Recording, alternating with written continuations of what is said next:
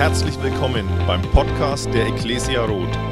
Wir freuen uns, dass du dir die Zeit nimmst, diese Predigt anzuhören und wünschen dir dabei eine ermutigende Begegnung mit Gott. Einen wunderschönen guten Morgen. Mein Name ist Viktor Dreier. Ich freue mich so sehr, heute hier zu sein. Ich hatte schon das Privileg, vor viereinhalb Jahren hier zu sein, wurde so super versorgt äh, von eurer Gemeinde. Ich habe hier ein Praktikum gemacht. Vielleicht erinnern sich einige Leute noch an mich. Äh, jawohl, danke für deine Hand. ähm, ja, ich freue mich wirklich hier zu sein und es ist wirklich eine Ehre. Äh, der Benjamin Blesius, euer Pastor, äh, der schenkt mir so viel Vertrauen, dass ich hier predigen darf, obwohl er nicht da ist. Also das ehrt mich und wertschätzt mich noch mehr. Ähm, und ähm, ja, ihr müsst ihm dann sagen, wie es war, okay? wenn, wenn er mich dann nicht mehr einlädt, dann weiß ich Bescheid. ich brauche euch heute. Also wenn ihr etwas lustig findet, dann dürft ihr lachen. Wir sind in einer Kirche, wir dürfen uns freuen, oder? Wenn ihr etwas gut findet, dann könnt ihr Amen sagen oder predige es oder ihr dürft klatschen. Fühlt euch einfach ganz frei. Ich bin einfach froh, hier zu sein. Ich möchte noch ein kurzes Gebet sprechen und dann starten wir so richtig durch. Seid ihr bereit? Jawohl. Heiliger Geist, zeig uns heute Jesus. Amen. Amen. Das war das stärkste Gebet, was ich heute beten konnte für diese Gemeinde und für uns, weil ich glaube, dass darin die Antwort besteht. Ich bin mal so frei. Ähm, ich möchte euch aber noch kurz etwas mitteilen, weil ich habe ein, ein, eine Predigt, eine Botschaft auf dem Herzen, wo ich glaube, dass sie etwas mit dir machen wird dass Gott heute zu dir reden wird. Ich habe letztens, äh, das war, ich glaube, vor ein, zwei Monaten, ähm, vielleicht kennt ihr das so, man schreibt mit Leuten, mit guten Freunden und das, man freut sich darüber und man hat Kontakt mit denen. Aber manchmal bekommt man vielleicht eine Nachricht von einer Person, wo man denkt, alter Schwede, die Person hat mir geschrieben. Und ich habe so eine Sprachnachricht von so einer Person bekommen. Ähm, und als ich die Sprachnachricht bekommen habe, war das so für mich ich bin richtig ausgeflippt. Ich bin, ich bin völlig ausgerastet. Ich war am Tisch, neben mir waren andere Leute, die haben sofort gemerkt, dass irgendetwas mit mir nicht stimmt. Dass ich mich so sehr freue und was ist denn eigentlich los? Und du denkst dir, Victor, was hast du denn, was denn mit dir los? Das ist doch nur eine Sprachnachricht. Ähm, Justin Bieber hat mir eine Sprachnachricht gemacht. Justin Bieber ist ein Sänger, ist, äh, macht manchmal so Songs und so weiter. Und ich habe mich mega gefreut. Aber in dem Moment, als ich die Sprachnachricht angehört habe, kam der Gedanke in mein Herz, Victor, es ist doch viel entscheidender, dass Gott zu dir redet. Und das verändert dein Leben doch viel mehr, als wenn ein Justin Bieber dir eine Sprachnachricht macht. Du fragst dich jetzt wahrscheinlich, okay, Victor, warum macht Justin Bieber dir eine Sprachnachricht? Ich dachte mir so, ich predige ab und an, bin ja auch Pastor und ich hatte es einfach auf dem Herzen, ihm mal eine Predigt von mir zu schicken und ähm, er hat dann halt eine Sprachnachricht gemacht, fand ich auf jeden Fall richtig cool. Aber das Ding ist, was die Bibel uns zeigt und was die Bibel uns sagt, ist folgendes, dass dass Gott durch die Propheten zu uns geredet hat im Alten Testament. Aber in den letzten Tagen hat Gott zu uns geredet durch seinen Sohn, durch Jesus Christus. Das heißt, Gottes Sprachnachricht für dich und für mich heute, für eure Gemeinde in Rot ist Jesus. Das ist die Sprachnachricht Gottes, die alles verändert die alles in meinem Leben verändert hat und alles in deinem Leben verändern kann und möchte. Diese Story von Justin Bieber finde ich auch richtig cool. Äh, ich muss äh, noch einen Satz dazu fügen. Ich habe das wirklich geträumt. Aber der Tag wird kommen. Aber nichtsdestotrotz, Gott hat eine Sprachnachricht für dich und für mich und sein Name ist Jesus. Ich, ähm, es gibt da so ein ganz bekanntes Bauwerk, äh, was eigentlich in der ganzen Welt bekannt ist. Und ganz viele Menschen gehen dorthin als Touristen und sie gucken sich einer der schönsten Bauwerke der Welt. Ich war da zwar noch nicht, aber ich werde dort mal hinkommen. 56 Meter hoch, acht Etagen, ähm, mit acht Etagen ausgebaut und 300 Treppenstufen. Und hier seht ihr ein Bild. Ja, nee, nicht ganz. Das erste, warte, das erste. Seht ihr das? Das erste Bild? Das ist eure Gemeinde vor viereinhalb Jahren. Da war ich mit Alvin, mit Bernd, mit Manny und äh, Benny und da haben wir ein bisschen gearbeitet. Äh, ich war deswegen auch wahrscheinlich nach drei Wochen weg. okay, aber das Bauwerk, was ich meinte, war nämlich der schiefe Turm von Pisa. Der Beginn des Baus war 1173 nach Christus und der Bau hat sich etwas hinausgezögert, nämlich etwa 200 Jahre später war dieser Bau fertiggestellt. Denn die Mitarbeiter haben festgestellt, nach, äh, nachdem drei Etagen aufgebaut worden sind, dass irgendetwas schief läuft. Ich fand den gut. Und und das Problem war nämlich, dass das Fundament auf einem sandigen, lehmigen Boden ist und deswegen diese Neigung. In 1993, als man etwas Angst hatte, dass der äh, dass der schiefe Turm von Pisa umstürzen kann, ähm, haben die Wissenschaftler gesagt, okay, wir müssen jetzt, die Experten haben gesagt, wir müssen jetzt bauen, wir müssen jetzt daran arbeiten und die haben äh, eine Arbeitsbeschaffungsmaßnahme besorgt und zehn Jahre haben sie an diesem schiefen Turm von Pisa gebaut und äh, dran gearbeitet mit Hunderten von Tonnen an Eisen, an, ich kenne mich da nicht so aus, mit Gewichten und alles Mögliche, um dieses Fundament irgendwie auszugleichen. Und von 4,5 Grad Neigung nach zehn Jahren mit so vielen Tonnen von, von Material, von 4,5 Grad Neigung ist die Neigung auf 4 Grad heruntergesunken. Und jetzt sagen die Experten, jetzt ist es 300 Jahre sicher und du, deine Kinder, Enkelkinder und so weiter können dorthin und müssen keine Angst haben, dass da irgendetwas passiert. Aber da ist mir bewusst geworden, wie wichtig doch ein Fundament ist, oder? Wenn du ein, auf einem falschen Fundament baust, kann alles schieflaufen. Und die Bibel sagt uns in 1. Korinther 3, Vers 11, das Fundament ist bereits gelegt und niemand kann je ein anderes legen. Dieses Fundament ist Jesus Christus. Amen. Dieses Fundament ist Jesus Christus. Er ist das Fundament meines und deines Glaubens. Er möchte das Fundament deines Glaubens sein. Und ich möchte dir sagen, dieses Fundament und dieser Name ist Jesus Christus. Das ist ein unerschütterliches Fundament. Das heißt, die Stürme in deinem Leben können kommen, aber du wirst sicher und felsenfest stehen auf dem Fundament, welches unerschütterlich ist. Ja, da kann die Hölle sogar Ausgang haben in deinem Leben, aber du stehst sicher und bist fest verwurzelt in seiner Liebe, in seinem Fundament. Amen. Und deswegen bin ich heute da um euch etwas über Jesus zu sagen. Ich habe mir die Frage gestellt, wenn Jesus dieses Fundament ist, wo sieht man Jesus in der Bibel am deutlichsten? Und wahrscheinlich könnt ihr mir helfen. Wo sehen wir Jesus am deutlichsten in der Bibel? Okay, sehr gut. In einem Buch, in bestimmten Büchern, in den Evangelien. Im Neuen Testament, aber da vor allem in den Evangelien. Matthäus, Markus, Lukas und Johannes. Und ich habe keine Kosten und Mühen gescheut. Und ich habe das mal ausgerechnet, wie viele Kapitel es sind. Es sind nämlich insgesamt 89 Kapitel. Die Evangelien, die über das Leben von Jesus schreiben, sind 89 Kapitel. Und es ist sehr interessant, wenn du dann schaust, wie viele Kapitel sich von der Geburt Jesu bis zu seinem Dienstantritt mit 30 Jahren beschäftigen, nämlich nur insgesamt vier Kapitel. Das entspricht etwa 5% der Evangelien. Das bedeutet, wenn die Leute oder wenn du nur an Weihnachten zum Gottesdienst bekommst, dann äh, kriegst du halt nur 5% mit. Deswegen gut, dass du heute hier bist.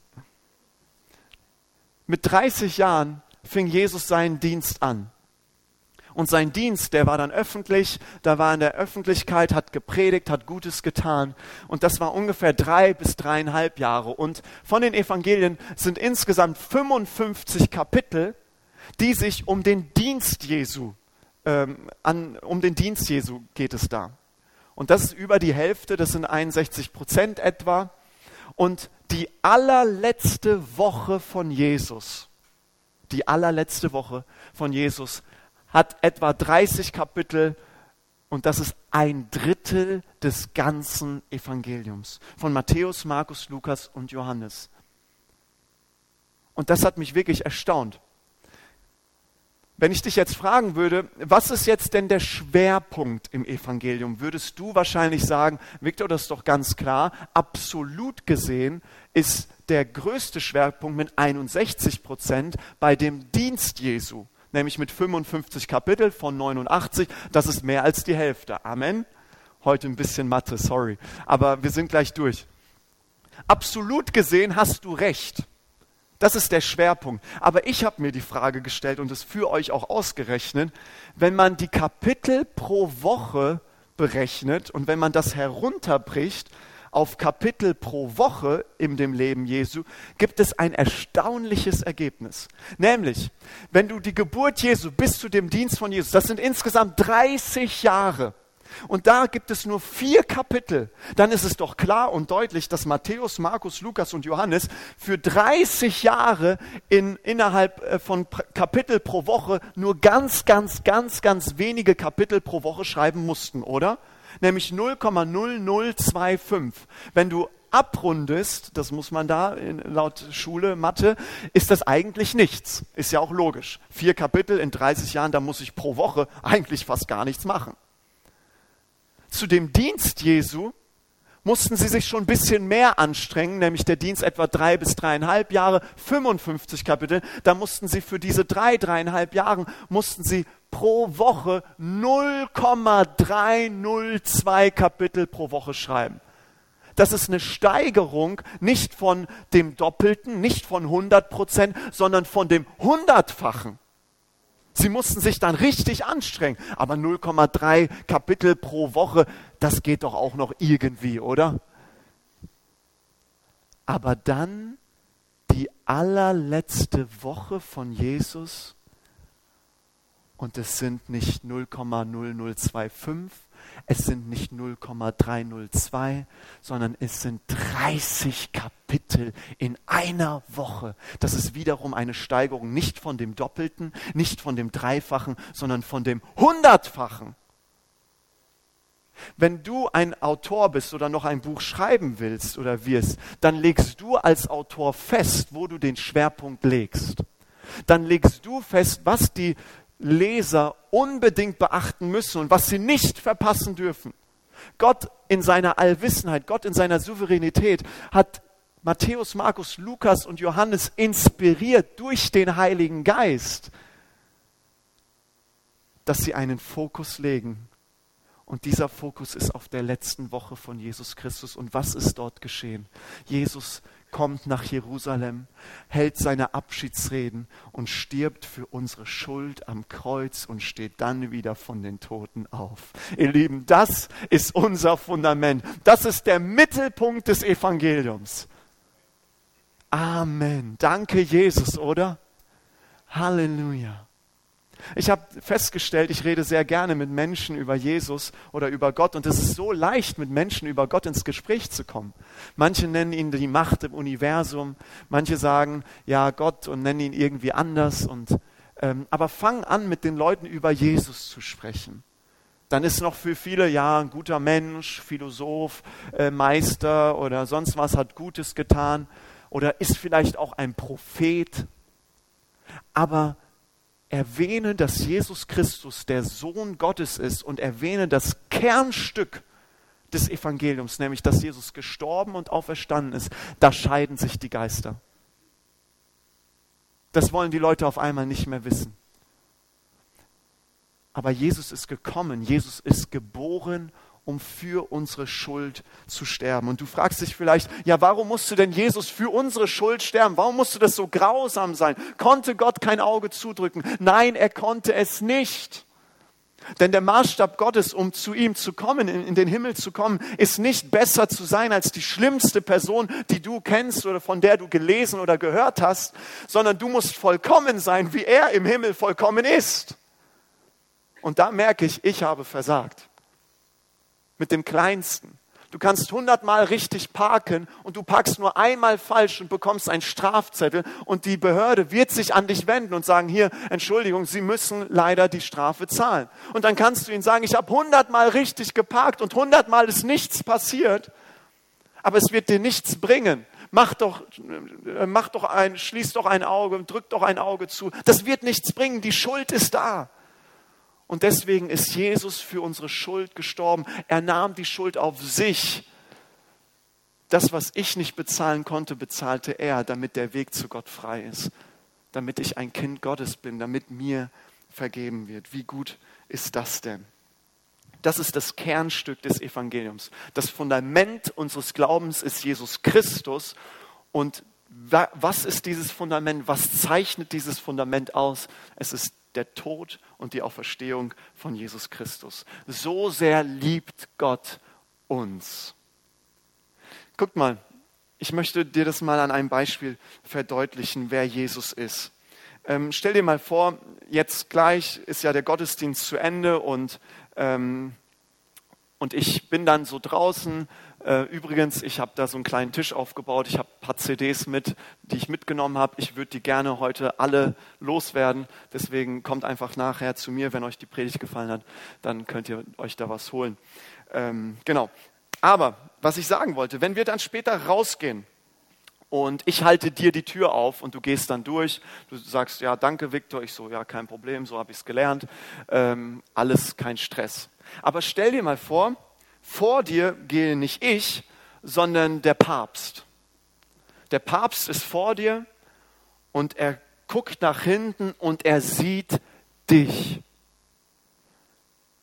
Und er hält dir die Tür auf. Und du gehst da so durch und du, oh, euer Ehren, Sie für mich, das, das wäre doch überhaupt nicht nötig gewesen.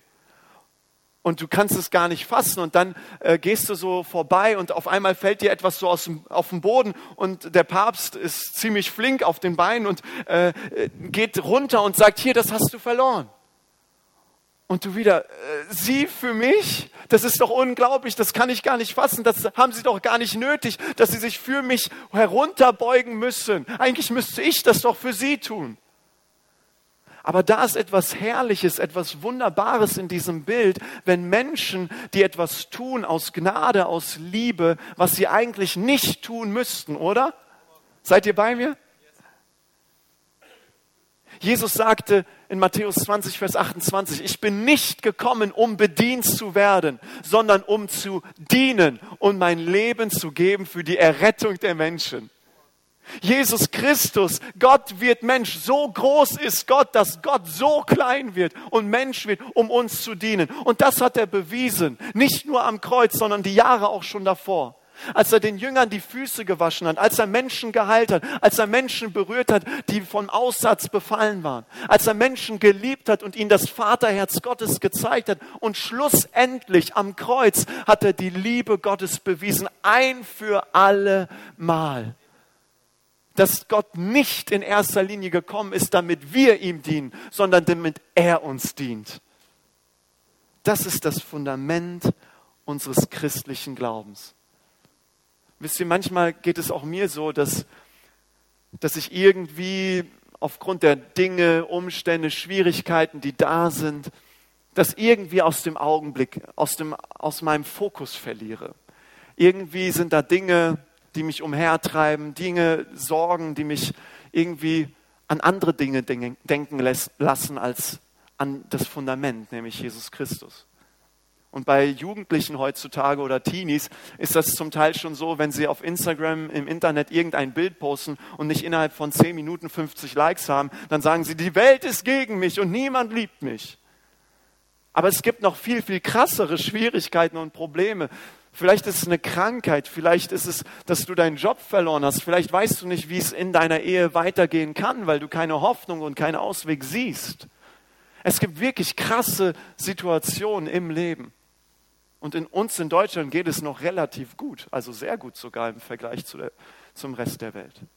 Aber dennoch gibt es Dinge in unserem Leben, die uns fertig machen, die unseren Blick wirklich vernebeln und wir nicht mehr das Fundament unseres christlichen Glaubens sehen, nämlich Jesus Christus, dass er für mich gestorben und auch verstanden ist. Wisst ihr, damals sind die Leute zu Jesus gekommen und sie haben ihn Jesus genannt. Das ist eigentlich der griechische Name, der aus dem Hebräischen kommt. Und der hebräische Name von Jesus ist eigentlich Jeshua. Und Jeshua bedeutet, Gott ist Rettung.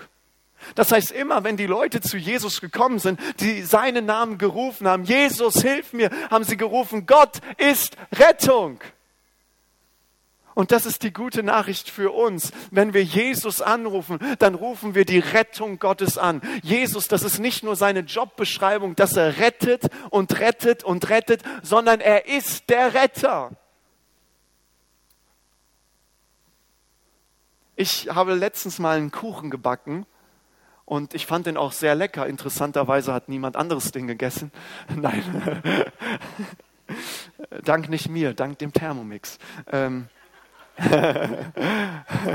ich fand den gut. Ähm, auch den Kuchen und die anderen Leute auch, zumindest haben sie es gesagt. Ähm, aber das macht mich nicht zu einem Bäcker, wenn ich einmal backe. Jesus ist der Retter, nicht weil er einmal rettet, sondern weil er ständig rettet, weil er der Retter ist. Er sagt, rufe mich an in der Not, so will ich dich erretten und du sollst mich preisen. Ich bin so begeistert über diesen Jesus. Ihr auch?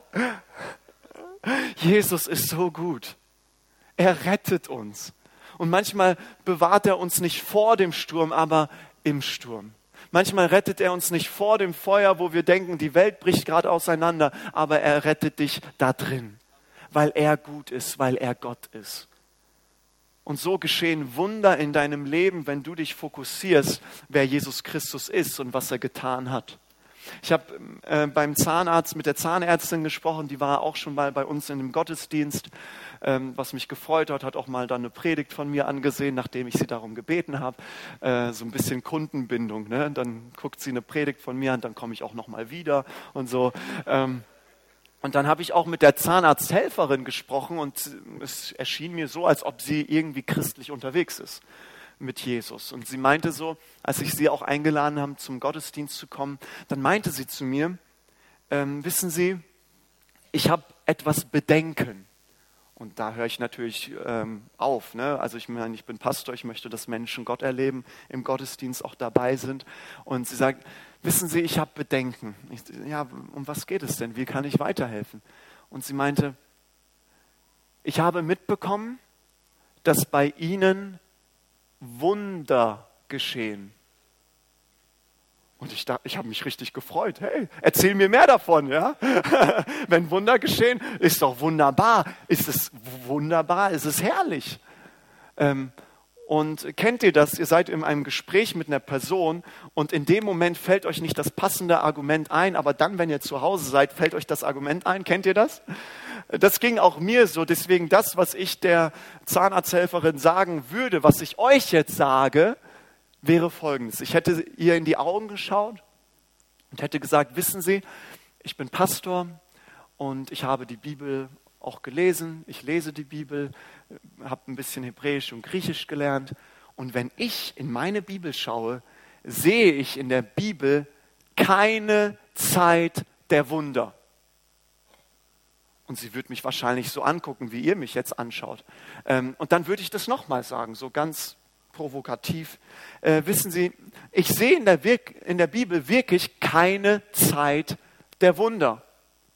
Wisst ihr, was ich sehe? Ich sehe nur einen Gott der Wunder, der sich in Jesus Christus offenbart hat, gestern, heute und derselbe auch in Ewigkeit. Amen. Es gibt keine Zeit der Wunder in der Bibel, wo dann Leute sagen, ja, dann war die Zeit der Wunder vorbei. Es gibt nur einen Gott der Wunder. Und solange Gott Gott ist und Jesus Christus ist sein Sohn, geschehen Wunder, wenn wir ihn anrufen, wenn wir uns fokussieren auf unser Fundament und wir unerschütterlich auf ihm stehen. Da geschehen Wunder in deinem und in meinem Leben. Jesus Christus ist das Fundament. Und wenn du das heute mitnimmst, und wenn das nicht nur etwas in deinem Kopf und in unserem Kopf bleibt, sondern 30 Zentimeter tiefer in unser Herz rutscht, ich möchte dir sagen, es verändert dein ganzes Leben. Denn dann weißt du, dass du so geliebt bist von Gott. Du weißt, dass Gott alles für dich gegeben hat, weil er dich so sehr liebt.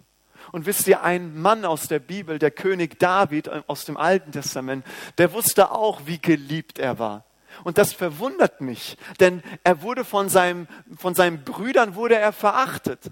Von seinem Vater wurde er übersehen. Von dem alten König Saul wurde er verfolgt, verfolgt und er wollte ihn sogar töten. Aber dennoch wusste David, wie geliebt er ist von Gott.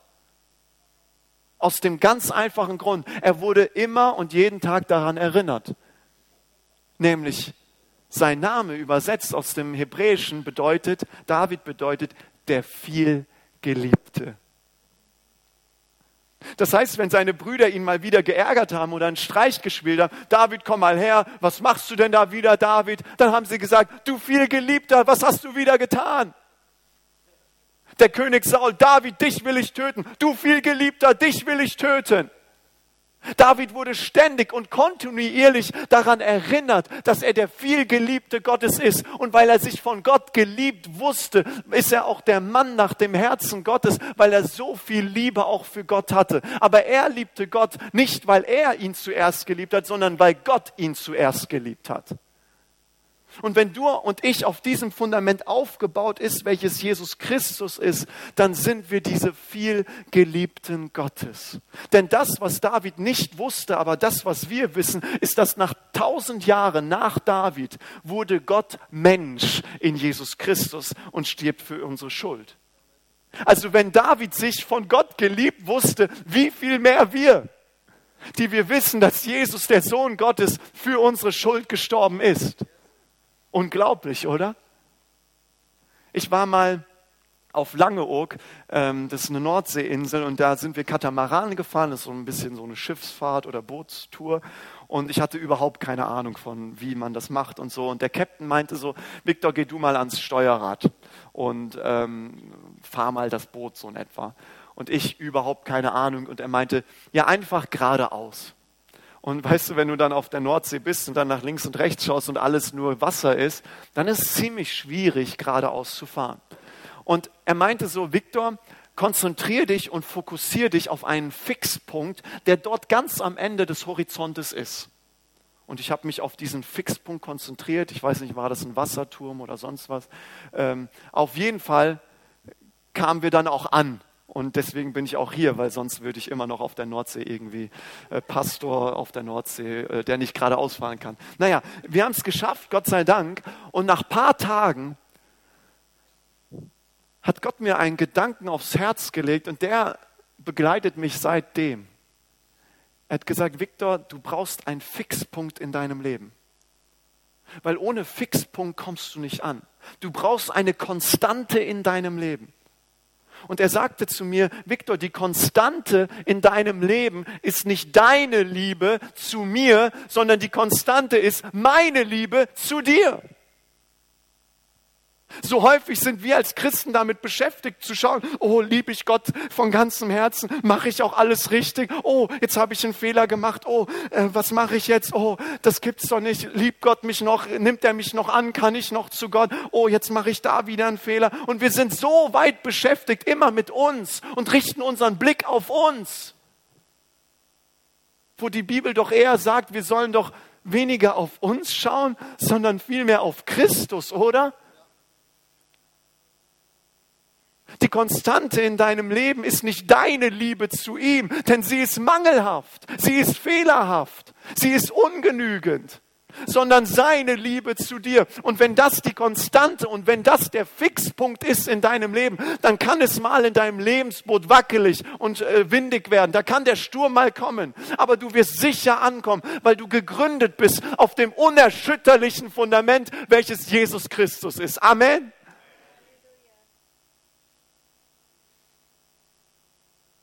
Halleluja. Er ist dein Fixpunkt. Er ist die Konstante in deinem Leben.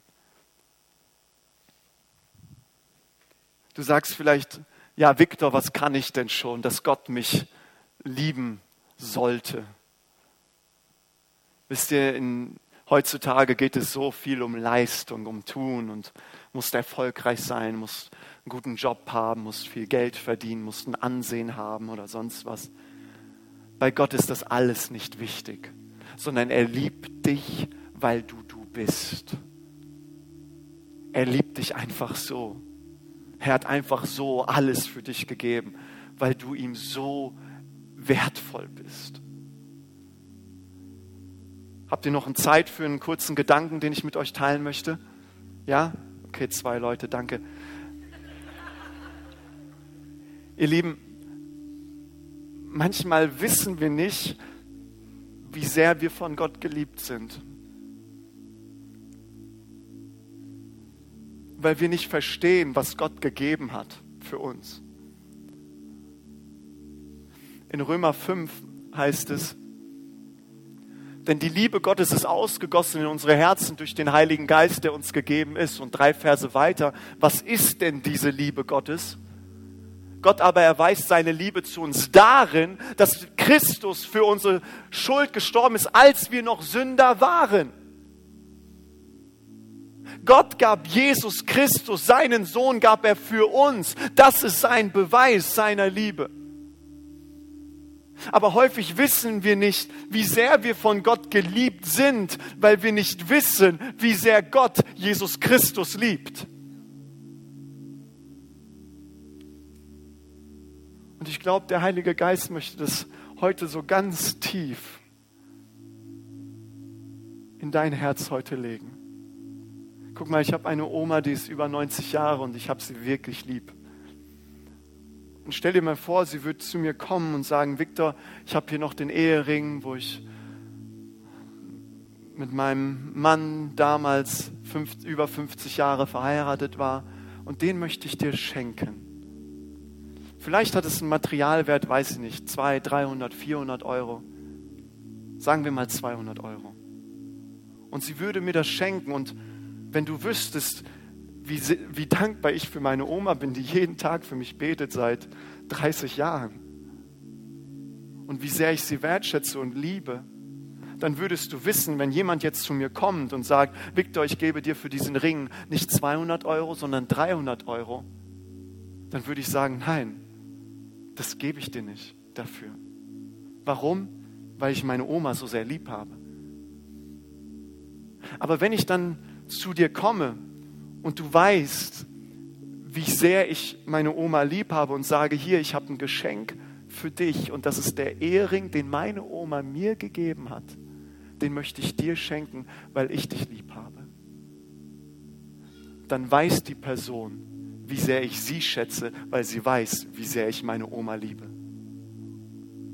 Wir wissen häufig nicht, wie sehr wir geliebt sind, weil wir nicht wissen, wie Gott der Vater Jesus Christus liebt.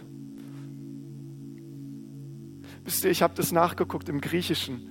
Insgesamt kommt 61 Mal das Adjektiv vor, nämlich geliebt im Griechischen, im Neuen Testament. Und insgesamt kommt es achtmal im Neuen Testament in den Evangelien vor. Achtmal. Und achtmal wird dieses Wort geliebt in den Evangelien, wird es nur auf Jesus Christus bezogen. Jesus ist der Geliebte Gottes.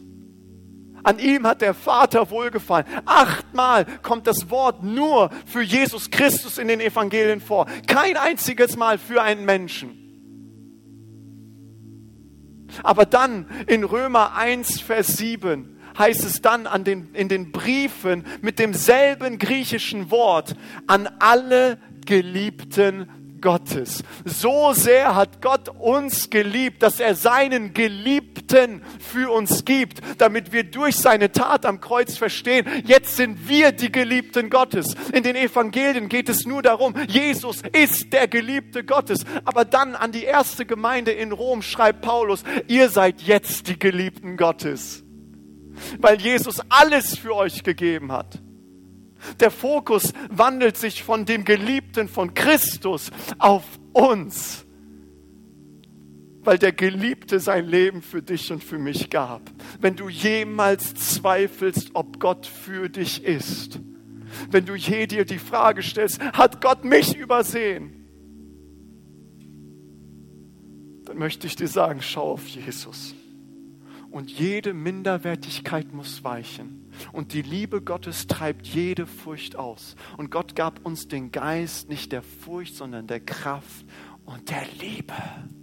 Und diese Liebe ist ausgegossen durch den Heiligen Geist in dein und in mein Herz. Und dadurch stehe ich felsenfest auf dem unerschütterlichen Fundament, welches Jesus Christus ist. Und ich muss dann nicht am Ende meines Lebens sagen, irgendwie lief mein Leben schief, sondern ich bin gegründet in seiner Liebe. Du sagst, Viktor, du kennst meine Vergangenheit nicht. Du weißt nicht, was ich alles getan habe. Ihr Lieben, das, was ich weiß, ist das, was das Wort Gottes sagt in Römer 5, Vers 20, wo die Sünde mächtig geworden ist. Wo, wo unser Fehlversagen, wo unsere Fehler, wo uns das, was wir falsches gedacht, gesagt, behandelt wurden oder behandelt werden.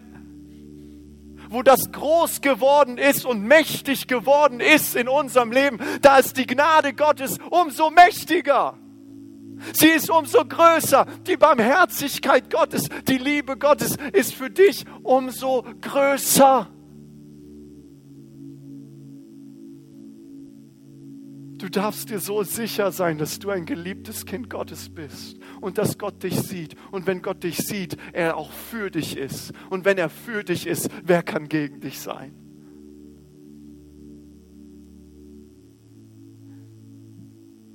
Ich möchte dir, wenn du sagst, du kennst diesen Jesus noch nicht und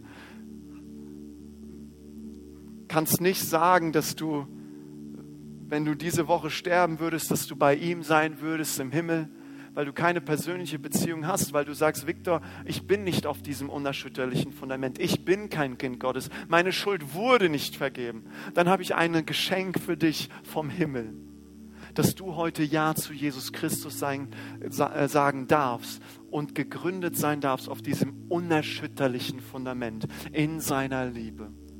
Und ich möchte bitten, dass wir einfach gemeinsam kurz die Augen schließen für einen Moment der Privatsphäre. Und wo jetzt jeder die Augen geschlossen hat und niemand nach links oder rechts schaut, möchte ich dir die Einladung zusprechen Du kannst die Liebe Gottes dir nicht verdienen, aber du kannst von der Liebe Gottes wegrennen. Aber heute läuft Jesus auf dich zu. Jetzt gerade merkst du in diesem Moment, wo dein Herz berührt ist, dass Jesus dich ruft, dass du ein Kind Gottes wirst, dass du Ja sagst zu ihm, damit deine Schuld vergeben wird. Und ich möchte von drei auf eins herunterzählen. Und wenn du sagst, ja, Viktor, ich möchte heute zum ersten Mal Jesus mein Leben geben, und die Vergebung der Schuld empfangen, dann darfst du gleich deine Hand melden, wenn ich bei eins bin. Drei. Jesus liebt dich so sehr. Zwei. Er ist das unerschütterliche Fundament, auf dem du dein Leben aufbauen kannst. Eins, er möchte dir deine Schuld vergeben, damit du ein Kind Gottes wirst. Heb doch kurz deine Hand, wenn du sagst, Dankeschön, Dankeschön, Dankeschön, Dankeschön. Dankeschön. Heb kurz deine Hand, wenn du sagst, Dankeschön. So viele Hände, die hochgehen. Ihr dürft eure Hände runternehmen. Danke, Jesus. Ich möchte, dass wir als Gemeinde gemeinsam ein Gebet sprechen. Und die Bibel sagt uns, wenn du mit dem Herzen glaubst und mit dem Mund bekennst, dann wird dir vergeben und du wirst ein Kind Gottes. Und der ganze Himmel freut sich, wenn Menschen jetzt gleich diese Entscheidung getroffen haben und das in ihren Worten ausdrücken. Und wir als ganze roter Gemeinde wollen sie darin unterstützen. Sprecht mir einfach nach. Himmlischer Vater, danke für dein einzigartiges Geschenk. Danke für Jesus Christus, der für meine Schuld gestorben und am dritten Tag auferstanden ist. Und deswegen komme ich jetzt zu dir. Vergib mir meine Schuld. Komm in mein Leben. Reinige mich durch dein Blut. Erfülle mich mit deinem guten Heiligen Geist. Und sei du von nun an mein Herr und mein Gott. In Jesu Namen. Amen. Ihr Lieben, da ist eine Party im Himmel, weil Menschen sich für Jesus entschieden haben. Danke, Jesus. So gut, dass du diese Entscheidung getroffen hast. Das ist so gut und gleich ähm, wir, werden wir auch Informationen hören, wie du auch mitgenommen werden kannst, was dein nächster Schritt sein kann. Aber ich möchte, dass wir als Gemeinde nochmal gemeinsam aufstehen. Ich habe noch zwei Dinge auf dem Herzen. Seid ihr bereit? Wisst ihr, die Bibel sagt uns in Römer 10, Vers 17, wenn du, der Glaube kommt durch die Predigt und das Predigen durch das Wort Christi. Also der Glaube, wenn du das Wort von Gott hörst, das Evangelium gepredigt wird, wie es heute gepredigt wurde, dann entsteht ein Glaube in dir. Er wächst in dir auf. Da kannst du gar nichts dagegen machen. Das kommt einfach von innen. Und wo wir jetzt diesen Glauben haben, weil Gott dich so sehr liebt, wisst ihr, du hast mit Sicherheit eine Person in deinem Leben, die du liebst, oder? Aber hast du schon mal versucht, die Haare auf dem Kopf zu zählen? Ich meine, okay, bei manchen ist es einfacher. Aber Gott weiß nicht nur, wie viele Haare du auf dem Kopf hast, weil er die gezählt hat, sondern Gott weiß auch, wie viele Haare du heute beim Kämmen verloren hast. Und deswegen sagt uns die Bibel, weil er uns so sehr liebt und das, was auf deinem Herzen ist und dich beschäftigt, das beschäftigt auch deinen himmlischen Vater. Deswegen sagt uns das Wort Gottes in 1. Petrus 5, Vers 7, werft eure Sorgen auf ihn, denn er sorgt für euch. Also es ist nicht etwas, was ich sage, oh Jesus, nimm mir meine Sorge weg. Nein, ich werfe sie zu ihm. Denn er sorgt für mich, denn ich weiß, er ist mein Retter. Ich weiß, er liebt mich. Ich weiß, er gibt alles für mich. Und wenn ihr wollt, könnt ihr einfach eure Hände ausstrecken, im, ähm, einfach als symbolische Tat, wo du dir einfach kurz vorstellst, da sind deine ganzen Sorgen drin. Vielleicht ist es bei dem einen Krankheit, vielleicht bei dem anderen Ängste, Zukunftssorgen. Wie wird es mit meinem Kind sein? Wie ist es mit der Schule? Wie ist es mit meinem Arbeitsplatz? Wie ist es in der Verwandtschaft? Es ist völlig egal, welche deine Sorge ist. Ich möchte, dass wir jetzt gemeinsam diese Sorge auf Jesus werfen. Seid ihr bereit? Und wenn du vielleicht auch krank bist, kannst du oder Schmerzen jetzt gerade im Moment hast, kannst du deine Hand einfach auf die Stelle legen und wir wollen jetzt unsere Sorgen auf ihn werfen, denn er sorgt für uns. Und dann möchte ich ein Gebet sprechen in Jesu Namen. Deswegen, Jesus, als ganze Gemeinde, come on. Jesus, ich gebe dir meine Sorge. Ich werf dir meine Sorgen hin. Denn du sorgst für mich. Ich gebe dir meine Krankheit. Ich gebe dir meine Sorgen. Ich gebe dir meine Ängste. Ich gebe dir meinen Arbeitsplatz. Ich gebe dir meine Zukunft. Ich gebe dir alles, was auf meinem Herzen ist und was mich beschwert.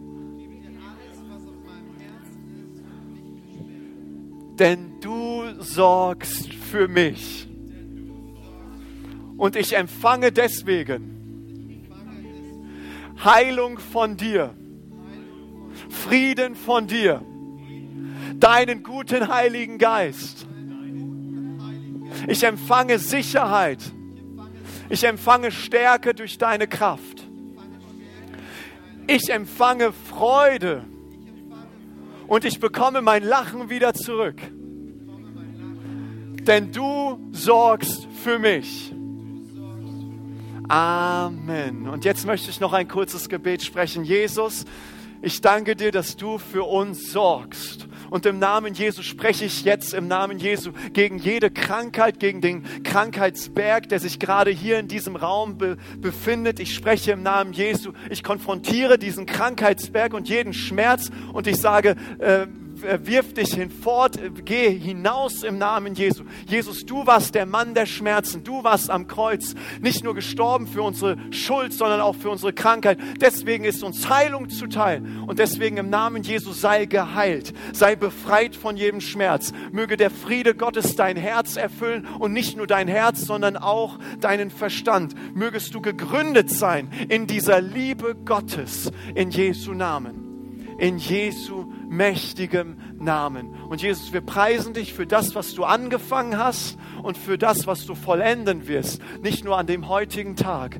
Jesus, wir preisen dich und wir ehren dich. Und ihr Lieben, bevor jetzt das Lobpreisteam jetzt mit uns nochmal in ein Lied einsteigt, ich habe es einfach auf dem Herzen, weil diese Message so auf meinem Herzen brannte, wenn du sagst, dass du in den letzten Zeit gemerkt hast, wie deine Liebe zu Gott weniger geworden bist, wo du sagst, vor zehn Jahren, Viktor, habe ich so für Gott gebrannt und habe ihn so geliebt, oder wo du sagst, irgendwie, Viktor, meine Hingabe ist zu Gott nicht mehr da, dann möchte ich einfach für dich ein kurzes Gebet sprechen. Du kannst jetzt einfach nach vorne kommen und ein Gebet zu bekommen bedeutet, Geschenke von Gott abzuholen. Und ich liebe Geschenke und bald ist Weihnachten und ich empfange sie so gerne. Aber du kannst jetzt dein Geschenk abholen, wenn ein kurzes Gebet für dich gesprochen wird, dass du bewusst wirst, dass die Liebe Gottes dein ganzes Leben erfüllen und durchdringen soll. Komm einfach nach vorne. Ich möchte ein kurzes Gebet sprechen, wo wir einfach Gott preisen. Amen. Wir hoffen, dass dir diese Predigt gefallen hat und dich in deinem Leben mit Gott stärkt. Außerdem wollen wir dich gerne besser kennenlernen. Dazu bist du herzlich eingeladen, unsere Sonntagsgottesdienste um 10 und 17 Uhr zu besuchen. Schau doch mal auf www.ecclesia-rot.de vorbei oder auf den sozialen Medien unter Ecclesia Rot. Wir freuen uns auf dich.